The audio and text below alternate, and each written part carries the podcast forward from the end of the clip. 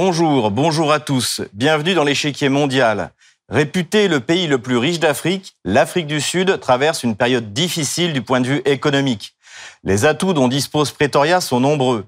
Le président Cyril Ramaphosa saura-t-il les exploiter? C'est la question à laquelle nous allons tenter de répondre aujourd'hui.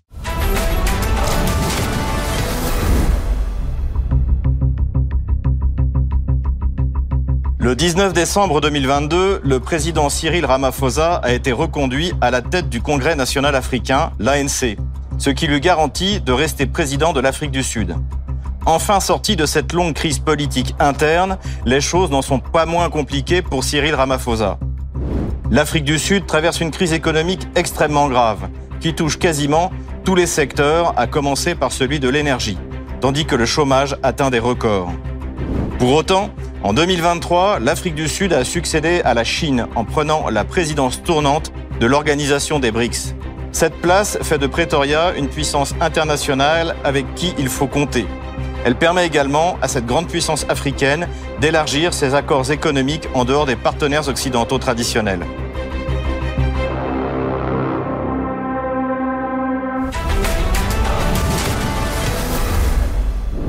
Le 19 décembre 2022, le président Ramaphosa a été reconduit à la tête de l'ANC, ce qui lui laisse la possibilité de prétendre à un second mandat à la présidence de l'Afrique du Sud.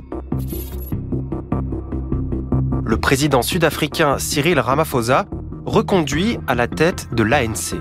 L'ANC, parti historique au pouvoir en Afrique du Sud, a reconduit le président Cyril Ramaphosa à sa tête, lui ouvrant la voie à un second mandat de chef d'État annoncé lundi le Congrès national africain.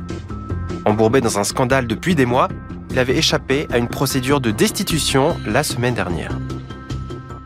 L'Afrique du Sud est un pays qui traverse une crise économique grave. Selon un rapport de l'OCDE d'août 2022, la crise provoquée par le Covid-19 a affaibli une économie fragilisée par une décennie de croissance en berne, avec un PIB par habitant qui était déjà inférieur en 2019 à celui de 2008.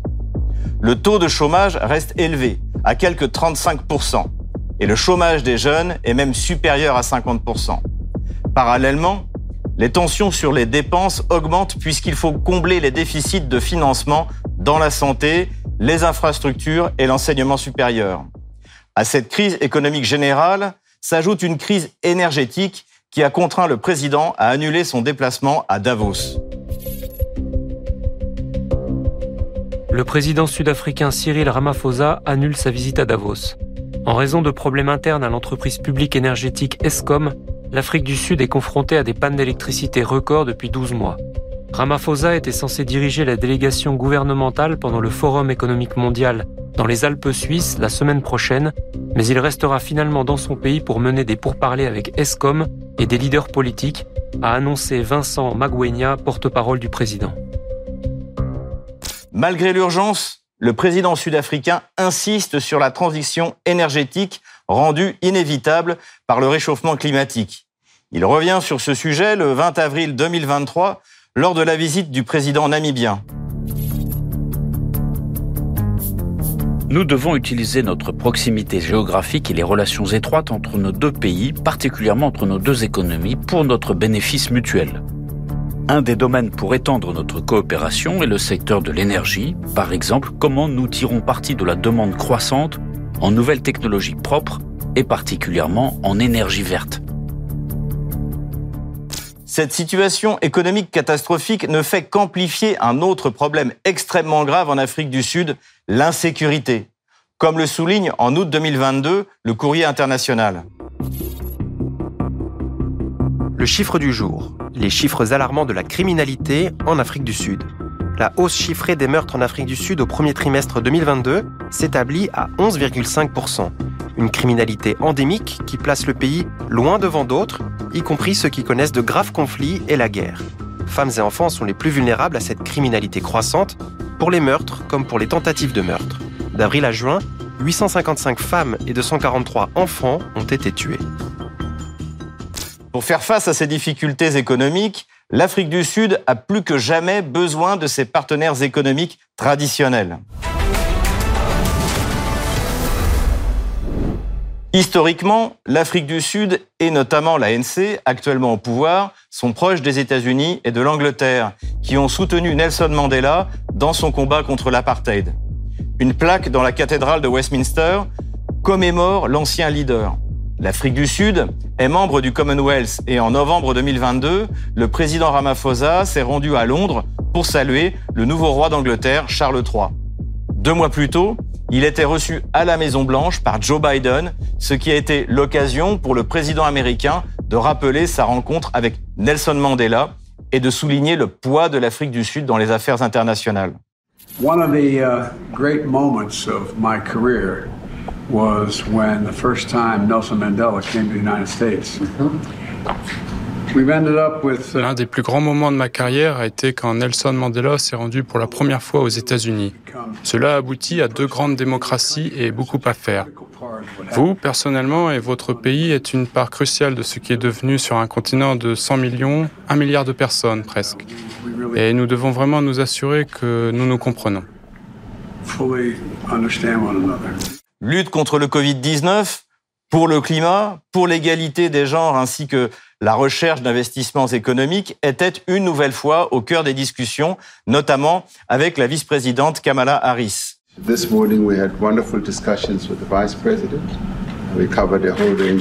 Nous avons eu d'excellentes discussions avec le vice-président ce matin. Nous avons abordé toute une série de questions, y compris l'émancipation des femmes, car l'autonomie des femmes est aussi très importante pour nous. Bien sûr, le changement climatique est un sujet dont nous devrions discuter dans peu de temps, en particulier dans le cadre d'une transition équitable, car un grand nombre de nos citoyens sont un peu craintifs de ce qu'une transition équitable pourrait signifier. Les pays occidentaux représentent toujours quatre des cinq premières destinations des exportations sud-africaines. Ils représentent également la plupart des investissements étrangers directs du pays et des avoirs internationaux d'actifs sud-africains.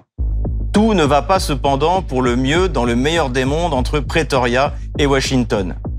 L'appartenance de l'Afrique du Sud au groupe des BRICS, son rapprochement avec la Chine et son refus de participer aux sanctions contre la Russie créent des frictions entre les deux capitales.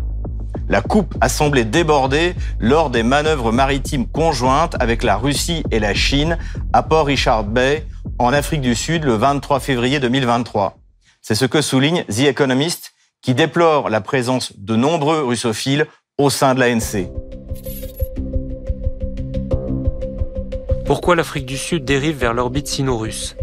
Les opérations coïncidant avec le premier anniversaire de l'invasion russe en Ukraine soulignent comment l'ANC malgré la déclaration de neutralité par rapport au conflit, dérive vers l'orbite sino-russe, en partie par choix. Dans cette situation, la déception des pays occidentaux envers l'Afrique du Sud montre que les pays de rang intermédiaire qui prétendent aujourd'hui au statut de non-alignés essaient souvent de trouver un équilibre. Comme l'Inde, le Brésil ou l'Indonésie, l'Afrique du Sud tente de maintenir une position de non-alignement sur la scène internationale en souhaitant la résolution pacifique des conflits, y compris en Ukraine.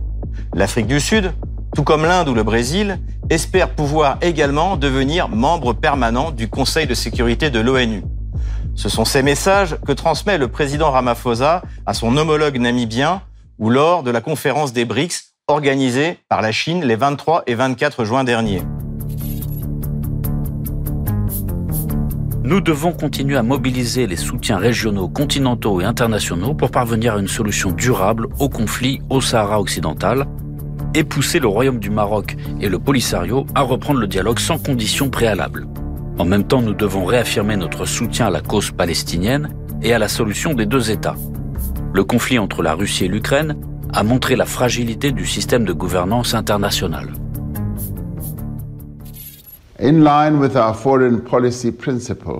Conformément aux principes de notre politique étrangère, l'Afrique du Sud continue d'appeler au dialogue et à la négociation pour trouver une solution pacifique au conflit dans le monde.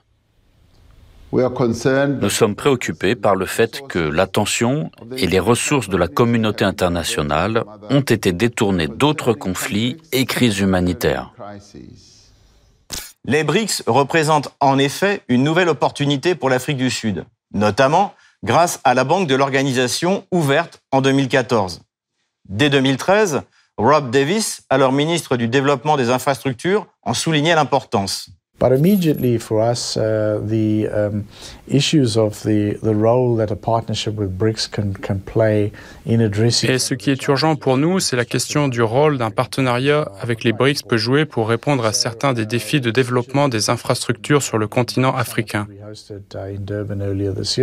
Ainsi, la décision qui a été prise lors de la conférence de Durban que nous avons organisée au début de l'année et que les ministres des Finances se sont montrés favorables à la création d'une banque de développement dirigée par les BRICS et le processus d'avancement des détails de sa mise en place est en cours. Nous estimons que la banque de développement dirigée par les BRICS devrait avoir un mandat de financer des projets non seulement pour les BRICS eux-mêmes, mais aussi dans d'autres pays en voie de développement. Ainsi, l'Afrique du Sud maintient sa neutralité. En mars 2022, c'était l'un des 26 pays africains qui n'ont pas condamné l'opération russe en Ukraine à l'Assemblée générale des Nations unies. L'Afrique du Sud n'a pas non plus condamné la réunification de la Crimée en 2014. En juillet 2023 se tiendra le sommet russe-Afrique à Saint-Pétersbourg. L'Afrique du Sud a annoncé qu'elle y participerait. C'est dans ce cadre que le 23 janvier dernier, le ministre des Affaires étrangères, Sergei Lavrov, s'est rendu à Pretoria où il a été chaleureusement accueilli par son homologue sud-africain, Naledi Pandor. I must say, when we first met and I heard that growl, I didn't think we would become friends, but I believe we are friends now. Our goal is to work unrelentingly. On a dit lors de notre première rencontre qu'on deviendrait amis. Je crois que nous sommes déjà amis. Notre objectif devrait s'entrève au nom de nos nations en utilisant les moyens de la politique extérieure dont nous disposons je crois que notre objectif est de constater une montée considérable et plus rapide de relations économiques, sociales, culturelles, intersociétales et scientifiques entre nos deux pays. Nous sommes profondément reconnaissants pour les nouvelles bourses destinées aux étudiants de premier cycle que vous venez d'annoncer.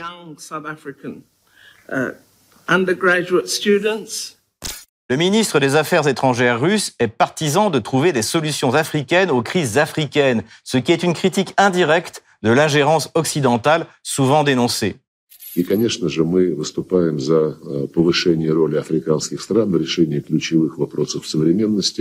Et bien évidemment, nous prenons une augmentation du rôle des pays africains dans la résolution des principaux problèmes de notre époque y compris dans le contexte de la poursuite des discussions sur la réforme du Conseil de sécurité de l'ONU. Nous avons donné une appréciation positive à notre partenariat au sein de l'ONU et de ses différentes commissions et structures, au sein du G20, de l'Organisation pour l'interdiction des armes chimiques dans le cadre du processus de Kimberley. Quant au G20, nous soutenons de façon active le désir des pays africains d'être représentés dans cette structure sous la forme de l'Union africaine en supplément aux participants actuels. Ces prédispositions favorables de Pretoria vis-à-vis de Moscou ne sont évidemment pas du goût de Janet Yellen, le secrétaire d'État américain au Trésor, qui s'est rendu dans la capitale sud-africaine quelques jours après Sergei Lavrov pour mettre en garde son homologue Enoch Gondogwana, le ministre des Finances sud-africain. Janet Yellen met en garde l'Afrique du Sud contre toute violation des sanctions vis-à-vis de la Russie. Madame Yellen a déclaré vendredi qu'au cours de ses réunions avec des fonctionnaires sud-africains, elle avait appelé au respect des sanctions des États-Unis et dit avoir délivré ce message en Zambie et au Sénégal. Violation de ces sanctions par les entreprises locales ou par les gouvernements, nous réagirons rapidement et avec fermeté et nous exhortons résolument au respect de ces sanctions. C'est la discussion que j'ai eue ici. L'Afrique du Sud n'a d'autre choix que de restaurer son économie. Il s'agit bien entendu en priorité d'assurer le bien-être de sa population, mais aussi de conserver sa place de choix au sein des BRICS, alors que l'organisation est destinée à recevoir de nouveaux membres. Pour en parler, je reçois Bernard Lugan, directeur du blog L'Afrique réelle. Bonjour Bernard Lugan. Bonjour. Bienvenue sur RT France. Merci. Ma première question concerne la politique intérieure. Cyril Ramaphosa a finalement évité la destitution. Que s'est-il passé et en quel état en est-il sorti? Ce qui s'est passé, c'est qu'il y a eu un scandale financier euh, qui a été dénoncé par d'anciens partisans du président Zuma Et euh, ce scandale financier, sur lequel je n'entre pas dans les détails, euh, a été euh, bloqué euh, au Parlement parce qu'au Parlement, l'ANC est majoritaire, ce qui fait que les poursuites en destitution n'ont pas abouti. Donc de ce côté-là, Ramaphosa est tranquille et il n'a aucun souci pour son prochain mandat. Cependant, ce qui se poursuit, ce sont les affaires en justice, devant la justice sud-africaine. Mais la justice est très lente, il y a des procédures d'appel qui vont se succéder, ce qui fait qu'il n'y aura pas de solution avant vraiment plusieurs années. Donc je ne pense pas que ça puisse gêner euh, son, son futur mandat. Euh, parlons économie maintenant. L'Afrique du Sud traverse une crise économique euh, grave, hein, d'une rare graveté. Quelles en sont les raisons? Mais écoutez, les raisons sont multiples. Hein. Elles sont multiples. Je ne les mets pas dans l'ordre. Je, je, vais les citer les unes après les autres. D'abord, premier problème, euh, l'Afrique du Sud a vécu sur l'héritage euh, qu'avait laissé le, le, régime blanc. Euh, il n'y a pas eu d'investissement. Il n'y a pas eu euh, d'investissement dans les domaines euh, des infrastructures. Et euh, dans les deux grands domaines qui sont l'électricité et les mines, eh bien, euh, il y a eu véritablement euh, l'avis sur la lancée de ce qui avait été fait avant 1990. Ce qui fait que euh, l'électricité pose de gros problèmes, et posant de gros problèmes, c'est l'industrie des mines, parce que les mines sud-africaines sont souvent très profondes, et il faut euh, tout un système électrique pour les aérer, etc. Ce qui fait que, euh, avec les coupures qui se sont produites, il y a eu de très nombreux puits qui n'ont plus été mis en activité et qui ont même cessé. L'autre élément, ce sont les mouvements sociaux. Les mouvements sociaux qui se succèdent depuis, de, de, depuis que l'ANC est au pouvoir. Et ces mouvements sociaux ont largement euh, freiné l'économie, ce qui fait que les investisseurs dans les industries lourdes ont préféré euh, investir ailleurs qu'en Afrique du Sud. Par exemple, dans le secteur minier, qui est un secteur essentiel, l'on voit aujourd'hui, en dehors des mines qui sont stratégiques et dans lesquelles l'Afrique du Sud a quasi un quasi-monopole, pour tout le reste, les investisseurs ont préféré euh, mettre leurs capitaux dans des pays où il y a moins de mouvements sociaux. L'économie est paralysée par les grèves Ensuite, euh, l'action affirmative, l'affirmative action a doublé euh, les chaînes de direction parce que des noirs ont été mis à tous les postes de direction, mais souvent ces noirs n'avaient pas la formation qui était requise, donc on a quand même maintenu les, les blancs euh, à des postes techniques, à des postes de direction, ce qui fait que cela a doublé euh, les coûts de fonctionnement.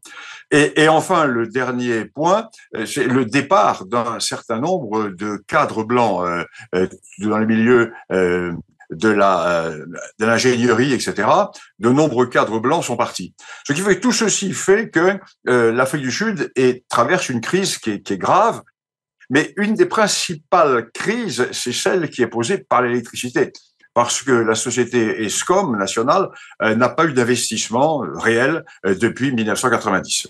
Alors, quelles sont les solutions pour en sortir qui sont possibles ou qui sont envisagées par le, gouvernement actuel?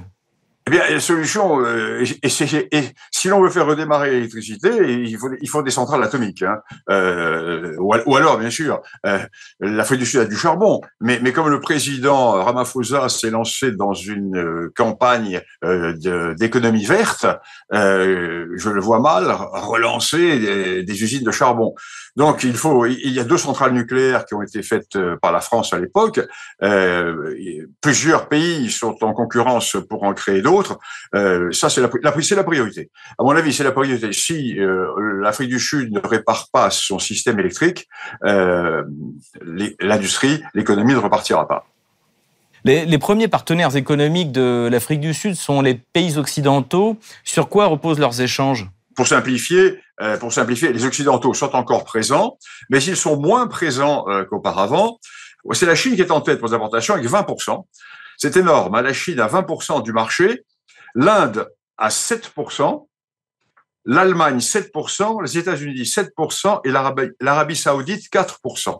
Et le principal poste d'importation, pardon, d'importation euh, de l'Afrique du Sud, c'est tout ce qui tourne autour du pétrole et des dérivés, et, ensuite les véhicules. Donc 20% autour du pétrole et de ses dérivés, et 4% des véhicules, ce qui va expliquer euh, le rôle de l'Allemagne, etc.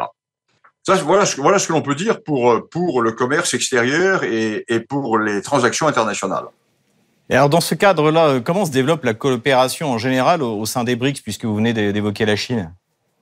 Euh, on, voit une part de plus en plus montante. Là, j'ai cité la Chine, j'ai cité l'Inde. Euh, si l'Arabie saoudite rentre dans le système, euh, elle est présente. L'on sent véritablement qu'il y a une montée, hein, une montée du partenariat des BRICS. Euh, à l'heure actuelle, Ramaphosa est un, hésite parce que si vous voulez, on, est presque sur euh, la ligne de partage des eaux. Hein. Euh, à partir d'un certain moment, euh, le commerce avec les BRICS risque d'être plus important que le commerce avec avec les pays occidentaux. Si vous voulez, c'est une affaire qui va se jouer là dans les dans les années qui viennent. Dans quel sens, je ne sais pas, parce qu'il faut voir quelles sont, quelles sont les, tendances lourdes et quels sont les plans politiques. Là, nous retombons sur le politique. Est-ce que Pretoria est capable de conserver une neutralité entre précisément ses partenaires euh, anglo-saxons essentiellement et la Chine et la Russie? Alors politiquement, politiquement, euh, il est très clair que Pretoria s'est lancé dans une politique de neutralité, neutralité, enfin de, non non intervention aux côtés des occidentaux, avec un problème politique qui est tout à fait intéressant c'est que euh, les partis politiques blancs, euh, les partis démocratiques blancs, euh, démocratique alliance, euh, eux sont tournés vers les occidentaux. Ils ont toujours été, si vous voulez, à la remorque des Américains. Déjà à l'époque de l'apartheid, déjà à l'époque du gouvernement blanc, l'opposition au gouvernement blanc, c'était les libéraux anglo-saxons, et qui, eux, étaient déjà tournés vers les États-Unis l'opposition par rapport au gouvernement afrikaner qui était euh, en place en Afrique du Sud.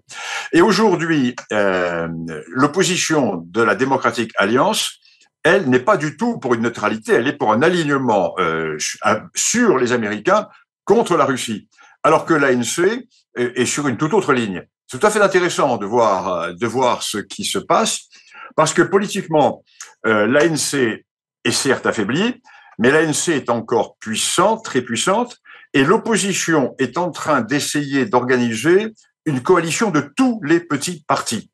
Et tous ces petits partis, à mon avis, n'ont pas de chance de l'emporter, mais ils peuvent mettre euh, quasiment en balotage peut-être euh, l'ANC.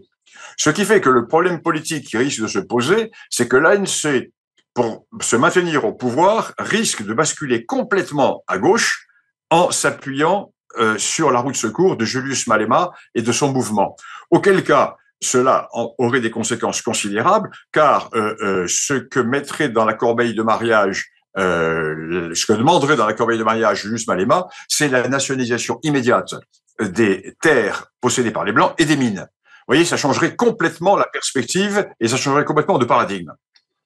Dernière question, vous évoquiez au début euh, précisément la, volonté du président Ramaphosa de s'orienter vers les énergies vertes et il, évoque souvent le réchauffement climatique, il évoque la transition verte, il évoque les qualités des genres, etc. Est-ce que c'est une posture pour plaire aux Occidentaux ou est-ce que c'est vraiment un, sujet important pour lui? Ah, écoutez, moi je ne sais pas, je, ne sonde ni les reins. Ni les cœurs. Euh, ce que je peux dire, c'est que l'Afrique du Sud, euh, parmi ses principales exportations, a le charbon. L'Afrique du Sud possède des quantités considérables de charbon, et euh, l'Afrique du Sud euh, va-t-elle euh, va-t-elle se suicider que, comme se sont suicidés les Allemands en supprimant leur industrie charbonnière et leur industrie chine et leur industrie nucléaire Je ne sais pas il y a deux, il y a un discours qui plaît beaucoup euh, aux milieux libéraux euh, écolos blancs euh, euh, anglo-saxons en Afrique du Sud. La population noire n'est pas du tout sur ce sur ce, ce registre-là. C'est comme les affaires, comment dirais-je, morales et de de genre, de mariage pour tous, etc. ça, c'est une affaire essentiellement de blancs population africaine est un petit peu euh, voit ça d'une manière un peu insolite, n'est-ce pas, pour prendre un euphémisme. Donc, donc je ne sais pas. C'est c'est un, un choix politique là encore. Tout va dépendre. Hein, tout va dépendre de ce qui va se passer avec la prochaine réunion, les prochaines réunions, les prochaines évolutions. Tout dépend de ce qui va se passer avec euh, le développement ou le non-développement des BRICS, etc. Quand, est-ce qu'on lieu les prochaines élections en Afrique du Sud? Elles, vont avoir lieu l'année prochaine. Et euh, Ramaphosa est sorti donc vainqueur de son est sorti vainqueur euh, lors du congrès de l'ANC. Donc il, il, est le prochain candidat. Donc il va très probablement être élu. Je ne vois pas, je ne vois pas, euh, je vois pas comment il pourrait être battu, sauf sauf événement exceptionnel. Merci Méandre Lugan, ce sera le mot de la fin. Je rappelle que vous êtes directeur du blog L'Afrique réelle. Comme d'habitude, on termine notre émission avec vos questions que vous nous posez sur les réseaux sociaux, Telegram ou Odyssée, avec le hashtag Ichiquier Mondial RT France. Première question, celle de Robert.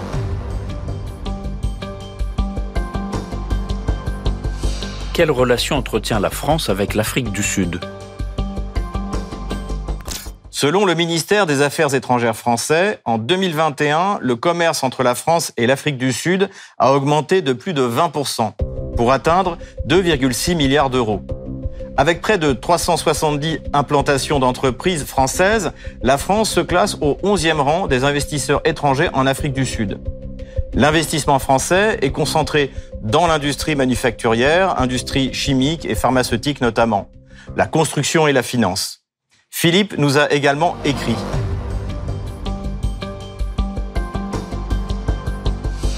Quels sont les projets nucléaires en Afrique du Sud? La seule centrale nucléaire en Afrique du Sud a été construite par les Français en 1976 à Queberg par Alstom et Framatome. Elle est composée de deux réacteurs à eau pressurisée qui développent chacun une puissance de 290 MW. Pretoria souhaiterait construire de nouvelles centrales. Les États-Unis, la Chine, la France, la Russie ou la Corée du Sud pourraient y participer. Par ailleurs, l'Afrique du Sud détient 6% des réserves d'uranium mondiales. Merci beaucoup de nous avoir suivis. Rendez-vous la semaine prochaine pour un nouveau numéro de l'échiquier mondial. À bientôt sur RT France.